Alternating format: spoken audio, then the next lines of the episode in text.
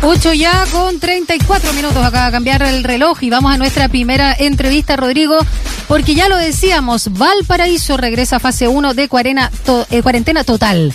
Bueno, estas nuevas modificaciones están dentro, por supuesto, del plan paso a paso, donde 23 comunas eh, van a entrar a esta fase 1 de confinamiento total a partir de este jueves 11 de marzo. Y es el caso, como lo señalábamos, de la comuna, no la región, la comuna de Valparaíso eh, que registra 428 fallecidos a causa del COVID-19, alcanzando lamentablemente el pic el pasado 26 de enero cuando fallecieron seis personas en 24 horas. Este nuevo retroceso fue duramente criticado por el alcalde de esta comuna, Jorge Sharp, quien lo calificó de irracional, ya que la aledaña comuna de Viña del Mar se va a mantener en fase 2 de transición. Queremos analizar esta medida y para ello ya estamos en línea con el doctor Ignacio de la Torre, presidente del Colegio Médico de Valparaíso, que nuevamente está con nosotros para conversar acá en Sin Tacos. Ni Corbata, ¿cómo está, doctor? Buenos días. Hola, buenos días. Eh, estoy muy acorde con su programa porque estoy precisamente hoy día sin tacos y sin corbata. La verdad es que no, no me gusta usar corbata y les paso un dato. ¿ah? Eh, hay estudios científicos que demuestran que los médicos que usan corbata, especialmente los cirujanos, tienen más riesgo de infección que los que no usan. Ah, Así que ahí tienen otra razón para no usar corbata. Lo vamos a poner en nuestro eslogan. Exacto, para las promos. Muy bien, doctor de la Torre. En, voz del doctor de la Torre, además, podríamos también eh, incluirlo en, la, Eso. En, las promos. Buenísimo. Doctor, vamos a lo que nos convoca, pero está buenísimo el dato que, que nos da. Eh, bueno, lo señalamos en la introducción. En lo que va del año, y, hay pics, ¿no? Semanales de contagio constantemente. Y la primera semana de enero hubo 692 casos nuevos. Con las cifras comunales en la mesa, ¿se justifica retroceder hoy a fase 1?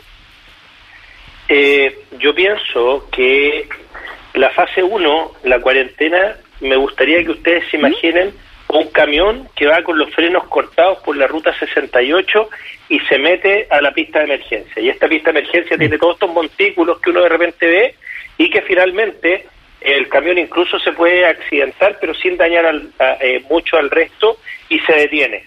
Eh, la cuarentena es una medida, es la última medida, es una medida de salvataje, es una medida eh, como la que dice el cartel, ¿no es cierto? En caso de emergencia aplique el freno. pero no es una medida que nosotros consideremos una buena medida, no es eficiente y tiene muchos eventos, mucho dolor muchos aspectos negativos para el resto de la ciudadanía.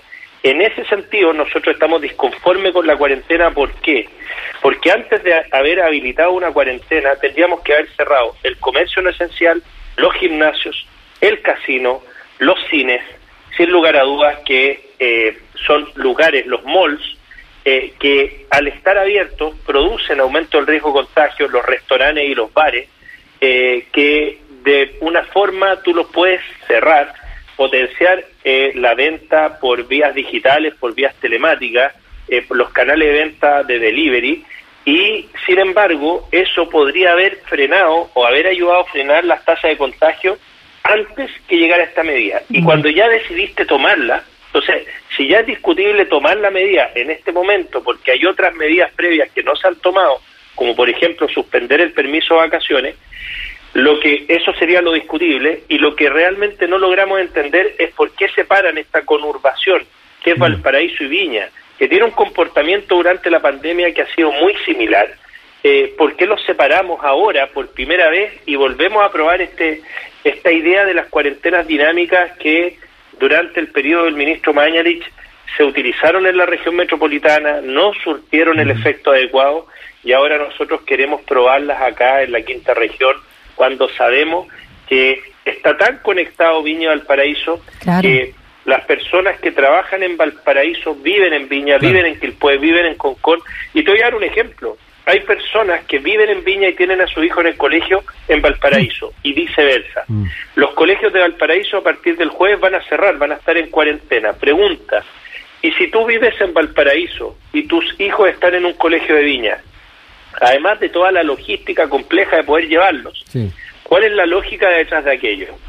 Me refiero que si la ciudad está confinada, está confinada para tratar de evitar la movilidad. Y sin embargo, ya sea por esta situación que te comento, por las situaciones laborales o por los distintos permisos que se generan, vamos a tener probablemente un universo de 50 mil, 100 mil, 200 mil personas moviéndose todos los días desde y hacia Valparaíso, eh, lo cual probablemente me quede corto en estas cifras. En la cuarentena anterior llegamos a tener días donde había un millón de permisos diarios. Entonces, eh, sin lugar a dudas que esto genera eh, mucha incertidumbre sobre las implicancias de esta medida.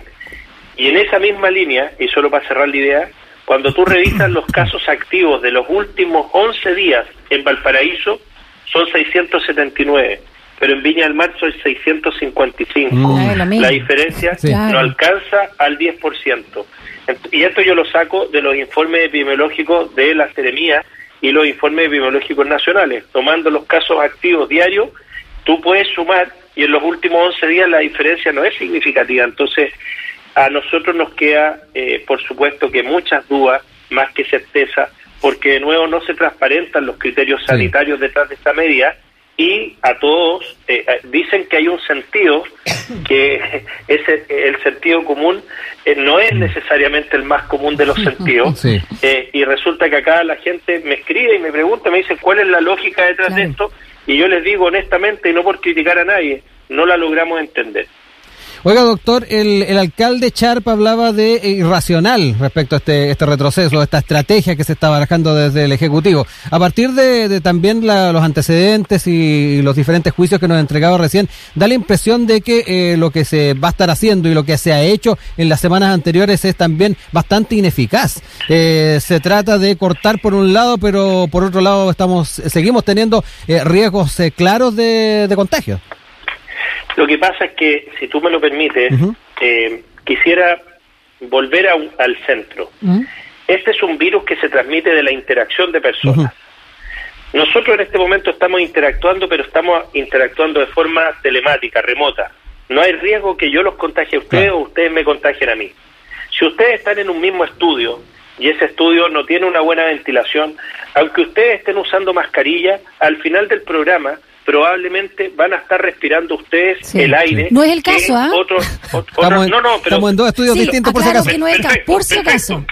Excelente, excelente, pero me sirve precisamente mm. eso para decir que cuando tú abres un gimnasio, mm. aunque tomen las medidas de protocolo, cuando abres un cine donde la gente va a comer y va a estar encerrada durante una película que son dos horas, cuando hay un transporte público como una micro que viene llena, como hace frío, viene con sus ventanas cerradas, con los vidrios empañados, las personas, aunque porten mascarilla, aunque traten de mantener una distancia física, al respirar el mismo aire que otras personas ya respiraron, eso produce un aumento del riesgo de contagio. Mm. Entonces, acá eh, lo que no resulta tener una lógica sanitaria es que tú mantengas conductas y lugares que son de alto riesgo de contagio y los tengas abiertos cuando las cifras en las comunas donde estás generando esas, esas actividades, están mostrando una alza sistemática. Entonces, lo primero, el permiso de vacaciones. Yo, yo soy ginecólogo y como ginecólogo también soy cirujano y vamos a disecar, vamos a hacer un acto quirúrgico, vamos a ir cortando cada uno de estos puntos. Fíjate lo que es el permiso de vacaciones. Hasta el 31 de marzo la gente puede venir de Santiago si quiere a Viña o a Concord sin, sin usar permiso. De fase 3 a fase 3 te puedes trasladar sin problema. Pero si aún así te viene el cuco, el miedo de que una de tus comunas en Santiago la lleven a cuarentena, ¿dónde prefieres estar de cuarentena? ¿Ahí o en tu departamento en la playa para quienes mm. tienen segunda o tercera mm. vivienda? Mm. Y resulta que todos los fines de semana estamos recibiendo 50, 60 mil personas que aumentan nuestra movilidad, que aumentan nuestro riesgo de contagio. Entonces, permiso de vacaciones, señal para la comunidad eh, autoridad sanitaria, nos equivocamos, fue una mala decisión, lo elegimos porque pensamos que los chilenos estaban cansados, estaban saturados y en virtud de su salud mental, lo hicimos. Perfecto, esas son las razones. Yo no critico que nos podamos equivocar, si todos nos equivocamos, yo he dicho cosas desacertadas, todos, todos cometemos errores. El punto es que cuando yo me planto a la opinión pública y le digo, ¿saben qué? Esta decisión hoy en día, a posteriori y en términos de contagio, no fue buena pero ¿saben qué? Nos relajamos, nos permitimos recargar energía y por este permiso y por esta energía les pedimos ahora a toda la ciudadanía que nos volvamos a cuidar porque los números son malos. Ahí tienes una comunicación de riesgo, un planteamiento, una comunicación consecuente y coherente. Reconozco el error, planteo hacia dónde va la hoja de ruta, hacia dónde vamos a manejarnos ahora. Pero al mismo tiempo, tienes abierto el casino de Viña.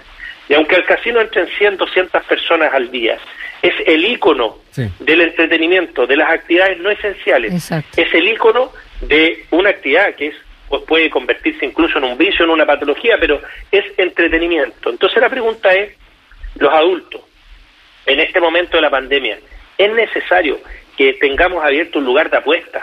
¿Es necesario que tengamos abiertos restaurantes y bares para ir a recrearnos? Eh, durante la semana. Es necesario que los gimnasios estén abiertos, que los cines estén abiertos en este momento de la pandemia y la respuesta de otros países que nos anteceden en el manejo de la pandemia. La respuesta de Chile durante la pandemia es no, no, deben estar abiertos estos lugares. Doctor. Y la y la solo para hacer realidad, UNICEF nos dice, ojalá que los colegios fueran los primeros en abrir se refieren las fases del plan paso a paso y los últimos en cerrar. Entonces, hoy día eh, para aquellas personas que habían iniciado protocolos escolares en Valparaíso, tienen la mala noticia que esto dura hasta el jueves. Y los niños que estuvieron encerrados un año, que no pueden ir a bares ni restaurantes, que no van a los gimnasios, que no van al casino, que están ahí en la casa eh, desadaptados, desconectados de sus pares, fíjate que como sociedad los sacrificamos y es lo primero que le bajamos la cortina.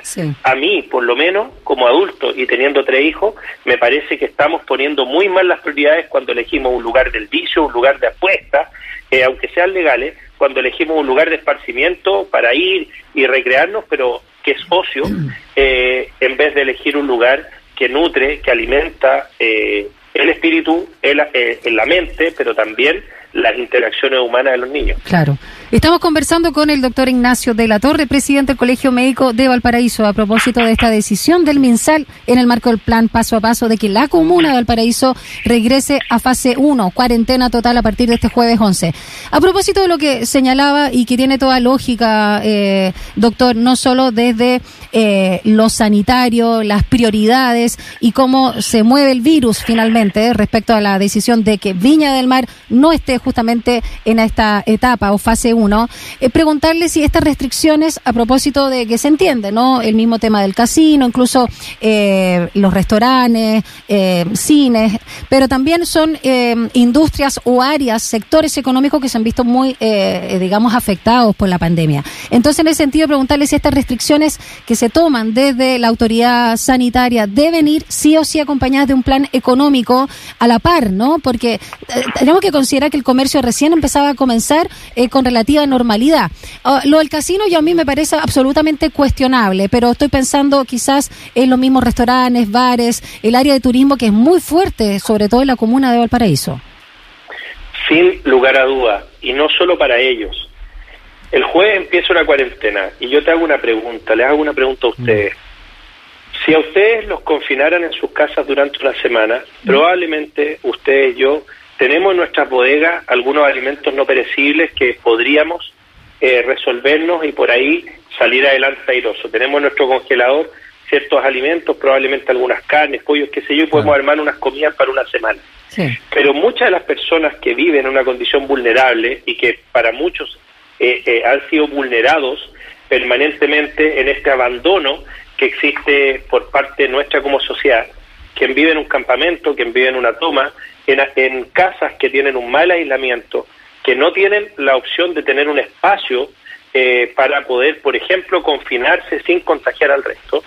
Personas que trabajan en el comercio informal o que tienen trabajos informales y que si no trabajan, y esto lo dice la gente, no mm. ganan. Mm. Pues bien, ¿qué ayuda le estamos dando a ellos para contener el contagio cuando los confinamos y ellos no tienen mayor acceso, por ejemplo, a poder sacar permiso a través de la comisaría virtual, tienen un difícil acceso al eh, transporte público, que es más escaso en los periodos de cuarentena, y si no salen de sus casas, eh, difícilmente mantienen a su familia para sobrevivir.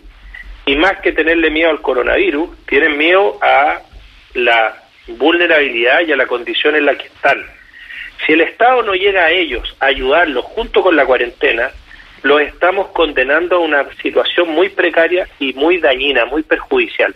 O sea, decimos que queremos defenderlos de un virus y los estamos exponiendo a otros eh, agentes causales de enfermedad eh, mental, pero también enfermedad física. Entonces, primero, para todo el sector vulnerable, el Estado ya debiera estar mm. generando transferencias de recursos económicos y también eh, alimentos e insumos para que ellos puedan sobrellevar una cuarentena que a lo menos duraría cuatro semanas, según lo que ha planteado el propio gobierno cuando habla de la duración de las cuarentenas. Algo mejor que la caja inicial, eso sí, ¿no, doctor? O sea, o sea, a mí me parece que eh, las transferencias directas suelen ser mucho mejores porque permiten que la persona gestione los recursos a su manera. Pero, pero el otro gran rubro, y esto es importante decirlo, nosotros nunca hemos avalado la dicotomía economía-salud sino mm. que hemos dicho que cuando tú pones la salud al centro y el individuo en el centro de la sociedad, la economía tiene que avanzar y desarrollarse para, sin vulnerar a unos ni a otros, poder generar progreso y desarrollo para la ciudadanía. Dicho eso, el sector gastronómico, el sector turístico de toda la quinta región ha vivido tal vez los últimos peores dos años de su historia. Mm. Y la cantidad de locales que han tenido que bajar la persiana porque no pudieron cumplir con la letra chica de los famosos FOGAPE es gigante. Mm. Se hicieron anuncios rimbombantes, se hicieron anuncios de mucha ayuda económica y tengo amigos en el rubro gastronómico que se las han tenido que rascar solos. ¿Y sabes qué dicen una y otra vez? De nuevo estamos solos contra el mundo. Por un lado nos aprietan que hay que cumplir con protocolo y después nos cambian las reglas del juego y nos mandan a cuarentena y fíjate que se sienten solos, se sienten abandonados, porque acá nadie los ha eximido, por ejemplo, del pago de las cuentas básicas. Claro. Nadie les ha entregado transferencias de recursos. Fíjate los sostenedores y dueños de colegios particulares. Acá en la quinta mm. región tenemos colegios particulares que lo vieron muy, muy complicado, porque tenían una reducción de sus ingresos del 50-75%, porque habían papás que ya no estaban en la condición de pagar, porque habían visto deteriorado también sus ingresos, pero porque había un cuestionamiento a qué era lo que yo estaba pagando si es que el colegio ya no estaba funcionando de manera normal. Pues bien, aquí colegios se le entregaron préstamos blandos para 24, 36, 48 años, para que ellos pudieran financiarse en estos dos años sin vivir penurias económicas sin tener que despedir a los profesores y así empieza una cadena. Yo siento que hemos tenido una mirada muy miope de corto plazo en lo que es el apoyo económico a los sectores que han sido más perjudicados. Y eso ha determinado que muchos de estos sectores decían bajar la cortina. Y cuando pase el coronavirus, todos partiendo de cero. Y todo ese aprendizaje, toda esa cultura toda esa relación con el tejido social se pierde. Ahí hemos fallado también como país porque el Estado está para ser eficiente y para ser rápido en gestionar recursos cuando se producen estas situaciones que escapan a lo que un individuo puede hacer. Eh, esto requiere soluciones de un nivel mucho más macro. Doctor Ignacio de la Torre, presidente del Colegio Médico de Valparaíso, ha estado con nosotros esta mañana en Sin Tacos ni Corbata. Siga eh, sin corbata, doctor. Sí. Vamos a tomar el dato, ¿ah? Está bueno. Sí, sí. Después, después en otro contacto les contaré por qué tampoco hay que usar barba cuando uno es cirujano. Ah, Yo ya me imagino un poco por dónde va. Gracias, doctor. Un abrazo. Cuídese. Que estén muy bien. Gracias por el análisis. ¿ah? Chao.